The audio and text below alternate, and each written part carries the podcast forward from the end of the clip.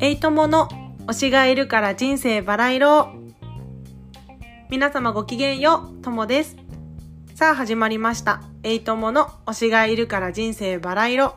いつもはエイちゃんと二人でトークしていますが、今回はともの一人語りになります。よろしければ最後までお付き合いください。いや、私たちエイトもポッドキャストをスタートしてからしばらく経ってるんですけど、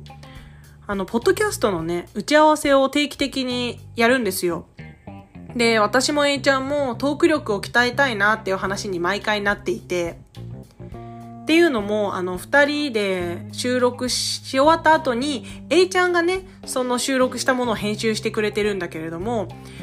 あの、私はその A ちゃんが編集してくれたものを、その後に、あの、聞きながら、そのエピソードに合うタイトルとか、まあ、説明文をね、考えて入力するっていう役割を担っていて、で、まあ、なんせね、それを聞くときにね、びっくりするぐらい、もうトーク力が低くて、低すぎて愕然とするわけですよ。でも、A ちゃんは結構もう私がガンガンこう喋るのをうまくまとめてくれたり、引っ張ってくれていて、あの、形にしてくれるから、まあ、すごいなって思う部分もあるんだけれども、私の場合は語彙力がなくて、ただ喋りたいことを喋ってすごいとかギャーとかワーとか言ってるだけなので、まあトーク力をね、鍛えたいなっていうことで、不定期ではあるんですけれども、あの、エイトも一人語りっていうのもやっていきたいかなって思っていて、まあそれの第一弾として、まずは私、友の一人語り会をね、やっていきたいと思っております。よろしければ最後までお付き合いください。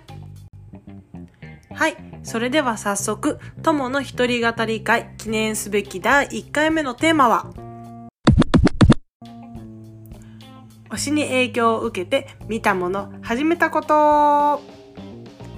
ということで、このテーマについて話していきたいと思います。まず、推しに影響を受けて始めたことといえば、まあ、一番大きなものが、まずこのポッドキャストですね。私と A ちゃんは別に多分すっごいもともとめっちゃ仲が良かったっていうわけじゃないんだけれども、まあ一緒にコンサート行ったことをきっかけに、まあちょこちょこ会うようになりまして、で、あの、コンサート、次のコンサートは一緒に申し込もうよってことで申し込んでて、それの当落をね、一緒に聞こうっていうことで、カフェでね、あの、当落のメールをね、待ってたんだよね。で、その時にまあいろんな雑談をししながら、あの、なんかひょんなことから、私、喋るの好きだから、なんかラジオとかやってみたいなっていうのは思ってるんだけど、まあ一人じゃね、始めるのも勇気いるし、まあできてないんだよねっていう話をしたんだよね。で、そしたらなんか A ちゃんも、え、私も始めてみ、始めてみたいっていうか、やってみたいって思ったことがあるってなって、まあ二人だったら、あの続けていけそうだし、まあやってみようよみたいな、まあその場ではノリで、まあワイワイ喋ってて、こういう風にできたらいいよねとか、こういうことできたら面白そうじゃないみたいな、まあ本当にちょっと妄想みたいな、妄想想像みたいな感じで、形になるかは全然分かってなかったんだけれども、その日の、ゆ夜に二人で、まあ最終的に飲みに行く流れになりまして、で、二人で居酒屋で飲んでた時に、え、あの、さっき言ってたあの、ラジオ、ポッドキャスト、やっぱりやってみない？みたいな感じで、話を、もう一回持ちかけたら、やろうよっていう話にな、やっぱりなって、で、そこから、あの、どういうふうにポッドキャスト始めるのかを、まあ、ネットで調べたりとかして、みんなの、あの、他の人がやってるポッドキャスト聞いたりとか、ポッドキャストに、まあ、初心者の人が使いやすいマイクだったりとか、どういう流れで、あの、番組を作ったらいいのかとかを話し合ったりとかして、まあね、いろいろね、決めて、今に至るわけなんですけれども、形になってね。まあ、なんか、直接、推しから、もろ影響を受けて始めたこと言われると、まあそういうわけではないんだけれども、でも、あの、風磨くんがいたからこそ、セクゾがいたからこそ、私は、その、それに沼って、で、A ちゃんにね、まあたまたまタイミングよくツイッターで知り合ったわけで、で、まあ同じようにラジオやってみたいっていうのなんかまあ口にするのって大事だなって思うけれども、口にしたことによって、まあ、本当に、本当にたまたま A ちゃんもそういうことやってみたいっていうふうに思ったことがある人だったし、A ちゃんがそういうのを形にできるような、まあ、技術があったりとか、まあ、そういうね、あの、私全くパソコンが得意ではないので、得意な A ちゃんに出会ったことによって、まあ、編集をしていただいて、こういう形でね、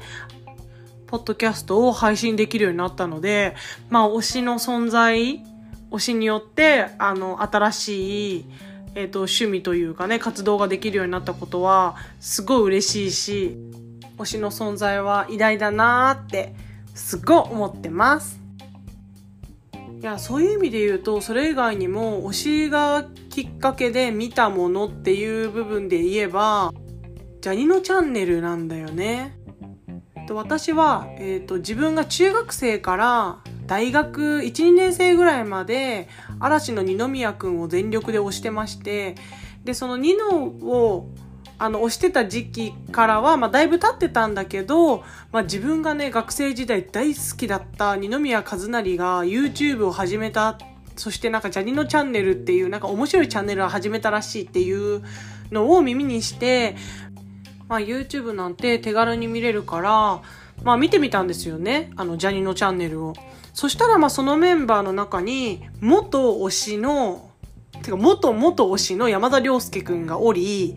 で、まあ、元推しの二宮くんが、まあ、つくてか二宮くんはもちろん、あの、出ており、しかも、あのね、万事のね、キャラクターの風磨くんがね、そこに、あの、選ばれていたわけですよ。で、まあ、風磨くんは、あの、平成ジャンプの初期がね、好きな人は結構わかると思うんだけれども、あの、一緒にバックダンサーとしてだったり、まあ、NYC ボーイズのボーイズとして、あの、ふまけんは結構、まあ、平成ジャンプにつながりがある感じで出てたので、私は元、元山田さんなので、あの、もう、菊池風磨くんのことはね、かなり昔から認識はしてたんだけれども、あの、まあ、数年ぶりっていうか、10年以上ぶりぐらいに、まあ、菊池風磨くんを意識して見たときに、めっちゃイケメンになってるし、しかも、あの、先輩の、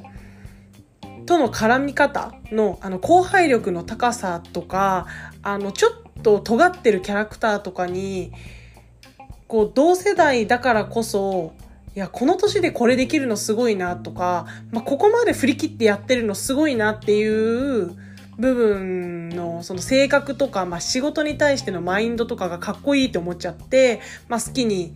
なったんだけど、まあ、それも学生時代に嵐の二宮和也くんを推してなかったら、まあ、ニノがね、YouTube 始めたって全然気にならずに、もしかしたら全く、ジャニのチャンネルなんか見ずに、今も過ごしてたかもしれないわけなので、まあ、ニノがね、あの、風磨くんをね、メンバーに選んでくれたことはもちろんありがたいんだけど、こんなね、企画力のある、あの、ニノを昔、学生時代推しててよかったなっていうのと、あの、こんな面白いね、チャンネルを作ってくれて、ニノありがとうっていう気持ちでいっぱいでおります。いやーでもね、本当にね、推しがいると世界が広がるんですよね。なんか見るものも、推しをきっかけに見るドラマとか、まあ時短があの、進めてるドラマやアニメ、音楽聴いたりするし、もちろん時短のね、出てるドラマとか、まあ、歌ってる歌とか、もちろん聞くけど、あの、その人たちが、自分がプライベートで聴いてるものとかね、教えてくれたら、もう、全部それも私が、私も押すな、みたいな感じで、押すものがどんどん増えてったり、まあ趣味も増えていくし、自分だったら普段こう食わず嫌いしてたものとかもちょっと聞いてみようかなとかちょっと見てみようかなみたいなきっかけを与えてくれたりね。今回のこのポッドキャストも多分まあ推しがいなかったら始めてみようって思うきっかけがなかったと思うから推し活最高だなっていうのと推し友達もねいっぱいできたので推しがいることによって輪が広がったりとかもういいことだらけなのでみんなね、推しを見、推し見つけるのってすごい難しいし、まあなんかむ、いつの間にかできてるものなんだけど、まあ推しが今いる人はね、推しを大切にしてほしいし、推しかつ仲間も大切にしてほしいし推してる時間も有意義なものだし元気もらえるからあのね素敵なね時間を過ごしていただきたいなって誰なんだよって感じなんだけど思います。それでは、えっと、今回は、えっと、友が一人語りをしてみました最後まで聞いていただいた方ありがとうございますこの番組では皆様からの感想、メッセージもお待ちしております。感想やシェアは、ハッシュタグ、おしばらをつけてつぶやいていただけると嬉しいです。番組の公式 Twitter、Instagram もやっておりますので、ぜひこちらもフォローお願いします。詳細は概要欄をご確認ください。推しがいるから人生バラ色。今回は友の一人語りでお送りしました。それではまた次回お会いしましょう。ごきげんよう。